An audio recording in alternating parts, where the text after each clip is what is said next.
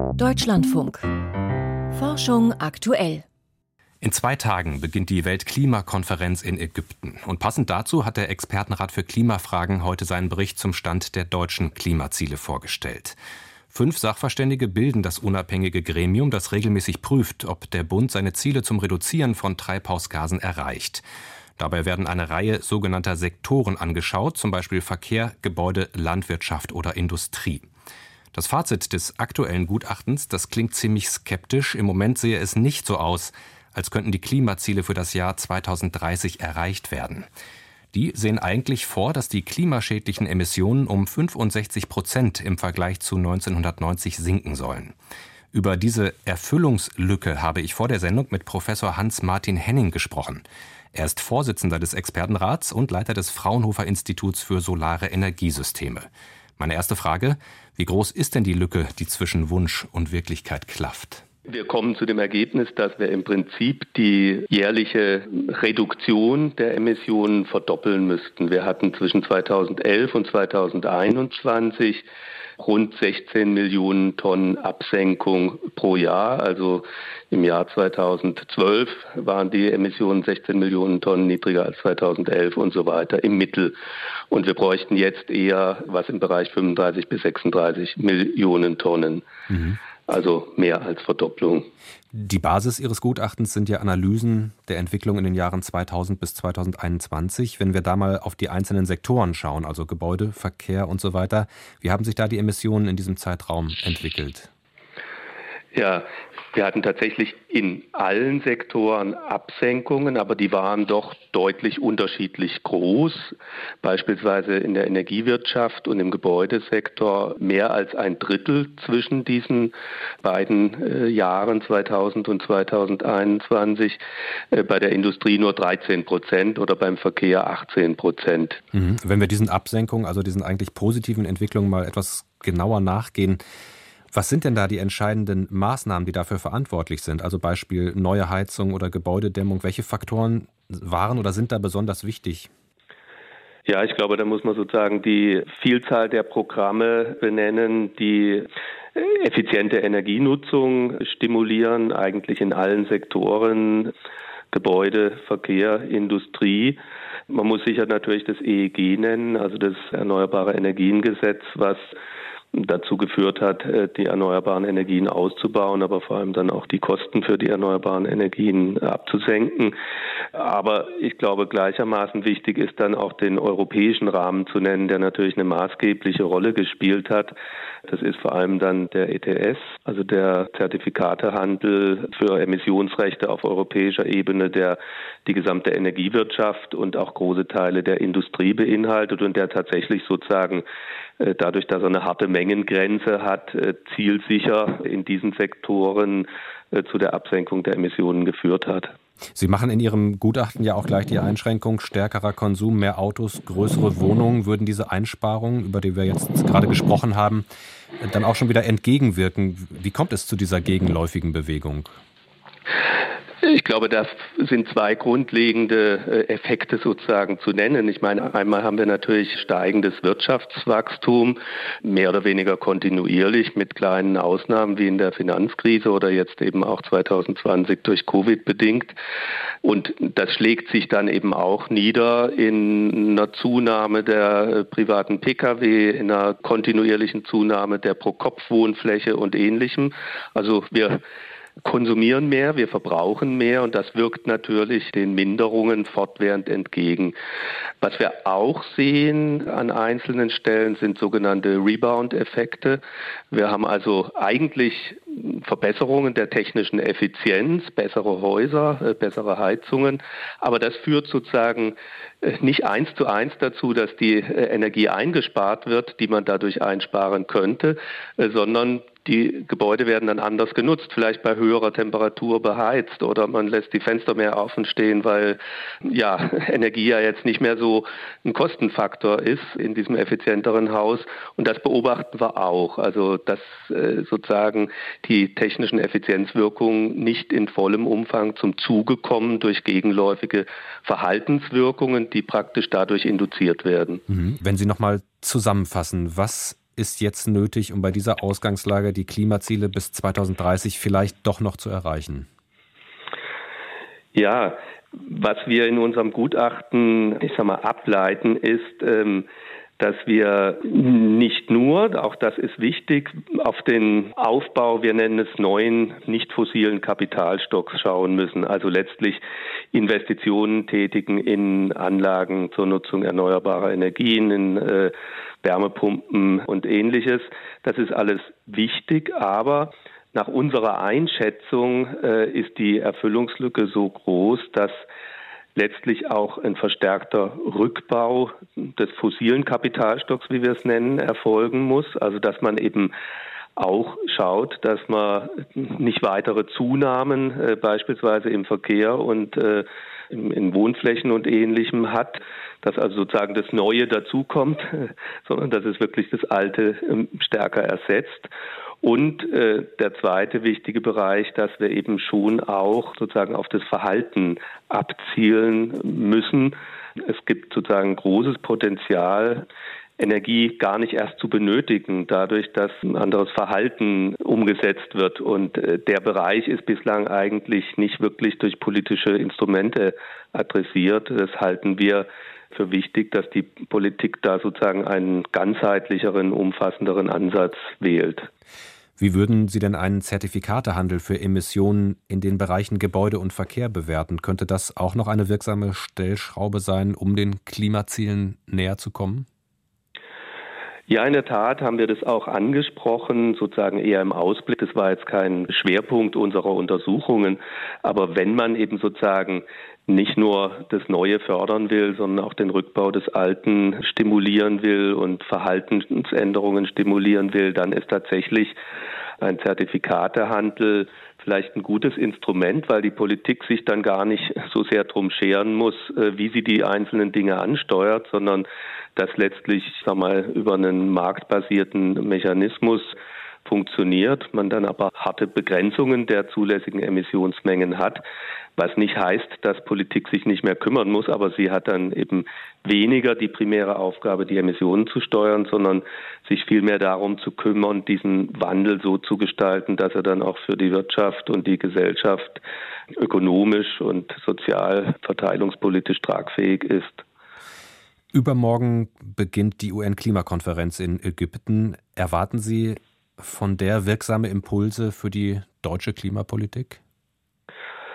Die Bundesregierung hat äh, vorgestern, glaube ich, war es, Eckpunkte für ein Klimaschutz-Sofortprogramm veröffentlicht. Ähm, das ist noch nicht sozusagen ein ausgearbeitetes Programm, aber es zeigt äh, sozusagen, dass hier mehr gemacht werden muss und auch mehr gemacht werden will. Und ich denke schon, dass das auch etwas ist, was ein Stück weit vielleicht durch die äh, COP in Ägypten äh, stimuliert ist, um eben auch sozusagen den deutschen Beitrag im eigenen Land hier darzustellen und einzubringen. Der Expertenrat für Klimafragen hat heute sein Gutachten vorgelegt. Darüber haben wir mit dem Vorsitzenden des Gremiums Hans-Martin Henning gesprochen. Seit gut zwei Wochen sind Corona-Impfstoffe in Europa auch für Babys und für Kleinkinder unter fünf Jahren grundsätzlich zugelassen. Heute berichtet die Funke Mediengruppe über einen Entschlussentwurf der Ständigen Impfkommission, der ihr vorliegt und der sich im sogenannten Stellungnahmeverfahren befindet.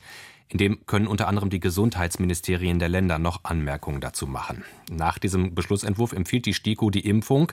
Allerdings nicht für alle unter Fünfjährigen. Über die Details und Hintergründe spreche ich jetzt mit dem Wissenschaftsjournalisten Volkert Wildermuth, der uns zugeschaltet ist. Volkert, welche Kinder sollen denn laut STIKO-Entwurf gegen Corona geimpft werden? Ja, schon bisher gab es die Empfehlung, Kinder ab fünf Jahren mindestens mit einer Dosis gegen Corona zu impfen. Jetzt geht's um die noch kleineren und da müssen drei Elemente abgewogen werden. Erstens die Nebenwirkung. Nach einer Impfung von Babys und Kleinkindern tut der Arm oft weh, Fieber kann es geben, die Kinder werden vielleicht reizbar, schläfrig, im Grunde ähnlich wie bei anderen Impfungen. Die USA impfen ja schon seit Juni in dieser Altersgruppe, dort sind keine weiteren schweren Nebenwirkungen aufgefallen. Zweitens, es geht um die Schutzwirkung. Die ist schwer zu beurteilen. BioNTech Pfizer sagt, die Impfung würde 70 Prozent der Infektionen mit Symptomen verhindern, aber das beruht auf nur 34 Corona-Fällen in den Studien. Für die Zulassung viel entscheidender, Babys und Kleinkinder, die entwickeln nach der Impfung mit dieser niedrigen Dosis ähnliche Mengen an Antikörper wie ältere Kinder oder Erwachsene. Dann bleibt noch der dritte Aspekt. Genau. Vor was soll eigentlich geschützt werden? Kleine Kinder stecken eine Corona-Infektion häufig gut weg. Babys, die können vielleicht auf die Intensivstation kommen, wenn ihre engen Atemwege zuschwellen, aber die erholen sich auch meist schnell. Ein weiteres Problem, PIMS, also diese Überaktivierung des Immunsystems, die viele Organe angreifen kann. Aber PIMS ist in der Omikron-Welle kaum noch aufgetreten. Deshalb sagt die STIKO, gesunde Kinder unter fünf brauchen derzeit keine Corona-Impfung. Anders sieht es jetzt ja offenbar aus, wenn die Kinder bestimmte Vorerkrankungen haben. Da empfiehlt die STIKO, zumindest laut diesem Entwurf, der heute in den Medien ist, eine Impfung. Um welche Vorerkrankungen geht es denn dabei genau?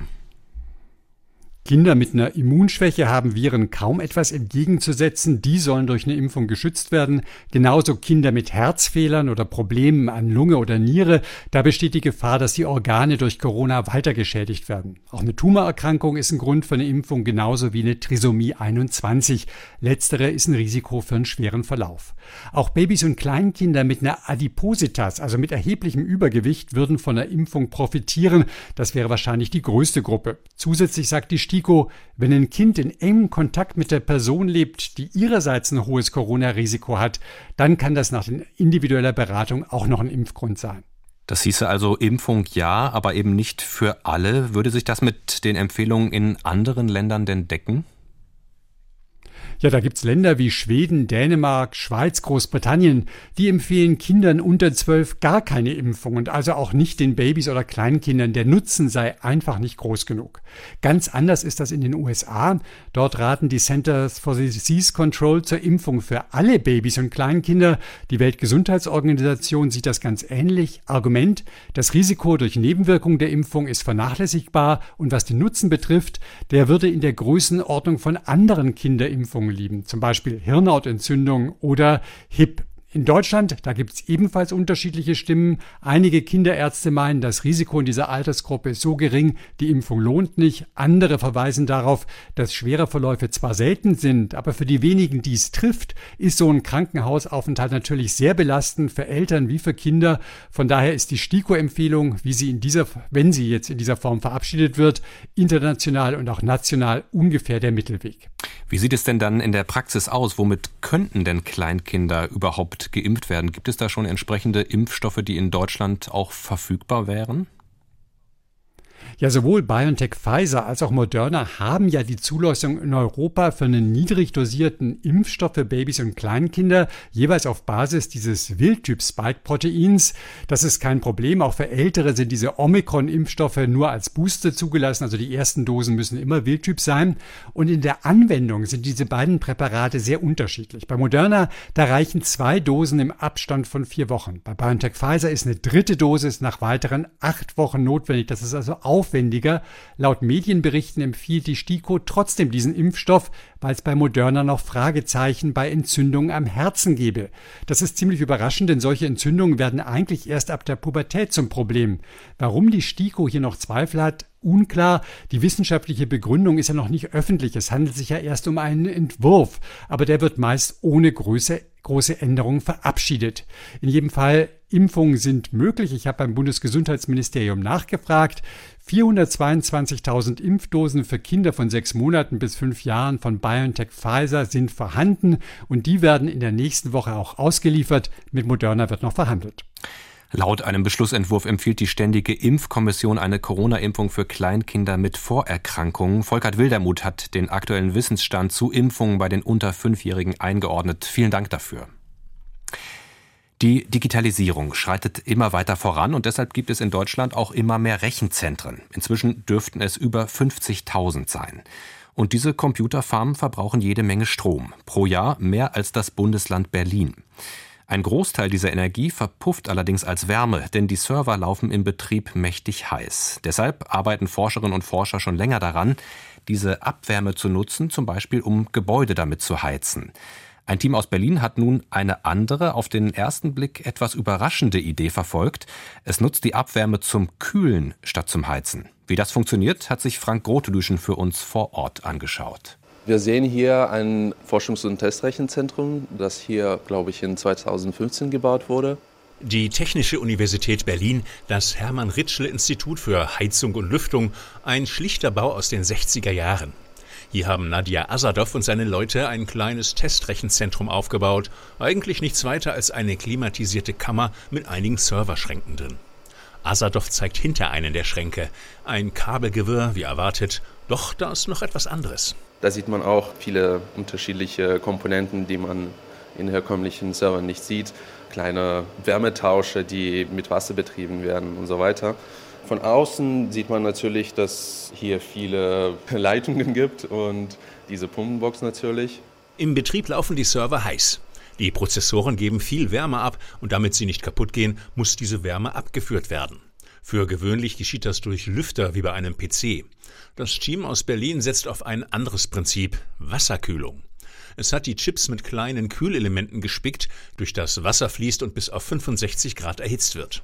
Mit diesem Heißwasser haben die Fachleute nun etwas Verblüffendes gemacht. Wir sammeln quasi die Abwärme und verwenden die Abwärme, um daraus Kälte zu erzeugen. Durch Rohrleitungen fließt das heiße Wasser vom Serverraum zwei Stockwerke nach unten. Wir sind jetzt im Keller und ja, man sieht hier die Kältemaschine, das Herzstück quasi unseres Systems. Ein Klotz etwas größer als ein Kühlschrank. In seinem Inneren läuft ein mehrstufiger Prozess. Unter anderem wird dabei mit der Energie aus dem Serverraum Wasser im Inneren der Kältemaschine verdampft. Wenn das Wasser verdämpft, dann braucht das natürlich Wärme. Diese Wärme wird dann einem weiteren Wasserkreislauf entzogen und der wird dadurch gekühlt. Letztlich also nutzt die Kältemaschine die Abwärme aus dem Serverraum, um Wasser an einem anderen Kreislauf herunterzukühlen.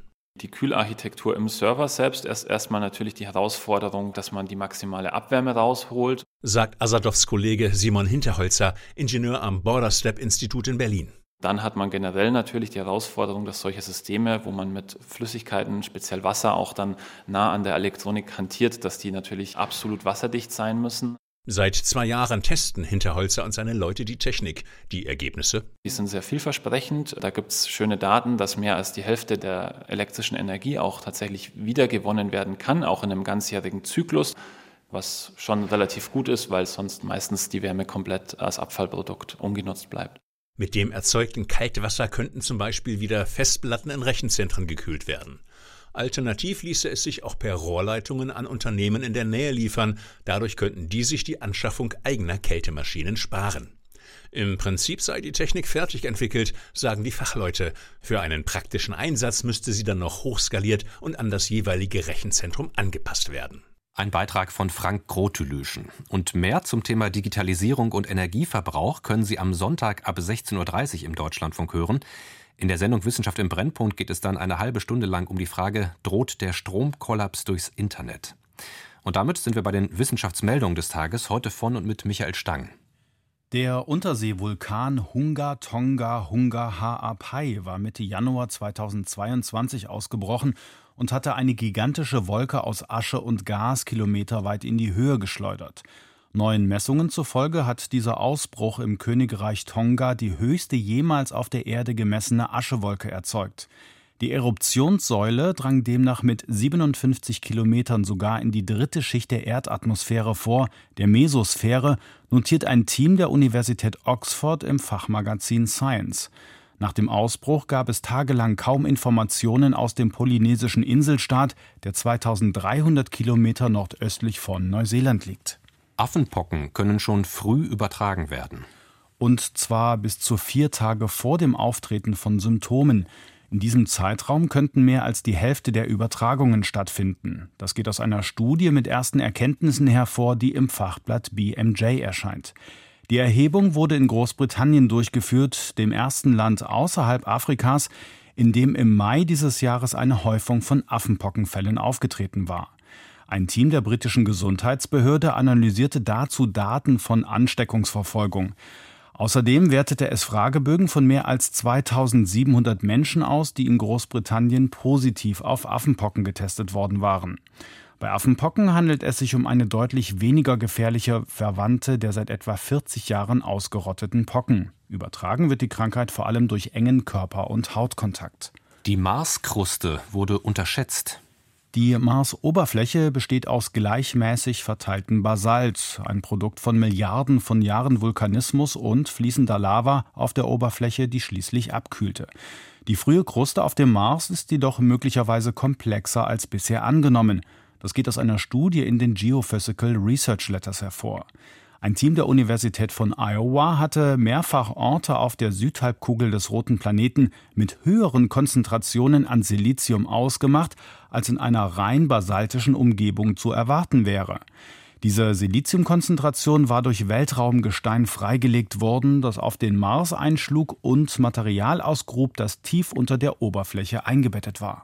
Pfizer vermeldet einen Erfolg beim Impfstoff gegen RSV. Der US-Pharmakonzern hat einen Durchbruch bei der Entwicklung eines Impfstoffs gegen das respiratorische Syncytialvirus RSV vermeldet. Bei der während einer Schwangerschaft verabreichten Impfung mit dem Vakzin RSV-Pre-F handelt es sich um eine sogenannte maternale Immunisierung. Die durch den Impfstoff erzeugten Antikörper werden im Mutterleib und später über die Muttermilch an den Säugling weitergegeben. Die Studie wurde mit rund 7400 Schwangeren in 18 Ländern durchgeführt. Die Ergebnisse zeigen, dass die Impfung von werdenden Müttern schwere RSV-Infektionen der unteren Atemwege bei Säuglingen in den ersten 90 Lebenstagen zu fast 82 Prozent verhindern konnte. Es gab keine Anzeichen für Sicherheitsprobleme bei Müttern oder Säuglingen, hieß es. Die Daten wurden der US-Gesundheitsbehörde FDA für die Prüfung einer Zulassung des Vakzins übermittelt. Die Studie wurde aufgrund der guten Ergebnisse vom zuständigen Data Safety Monitoring Board nach Erreichen eines zuvor definierten Erfolgskriteriums vorzeitig abgebrochen. Die Meeresschutzmaßnahmen in der Antarktis sind erneut gescheitert.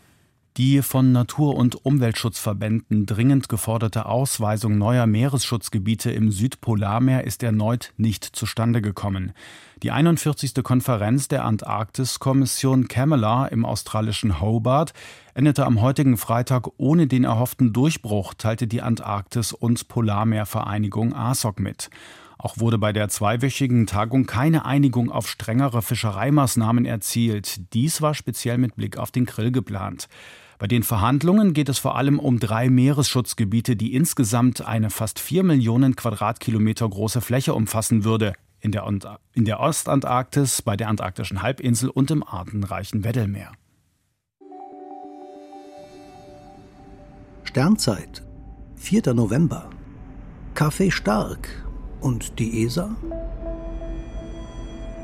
Im September veröffentlichte ESA-Chef Josef Aschbacher per Twitter ein Video, das ihn in Paris auf dem Internationalen Raumfahrtkongress zeigt. Dazu schreibt er auf Englisch, die Stimmung ist gut, die Energie ist hoch, der Kaffee ist stark.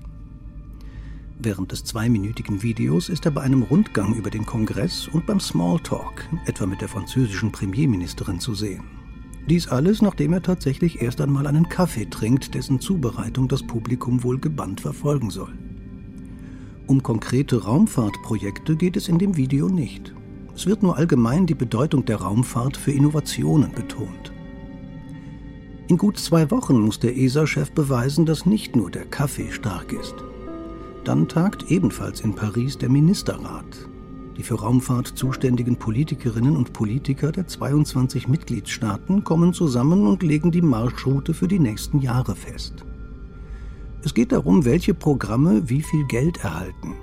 Die Nervosität ist groß und so verlangte ein Vertreter der ESA-Kommunikation auch schon positive Fragen für ein Interview mit dem Generaldirektor.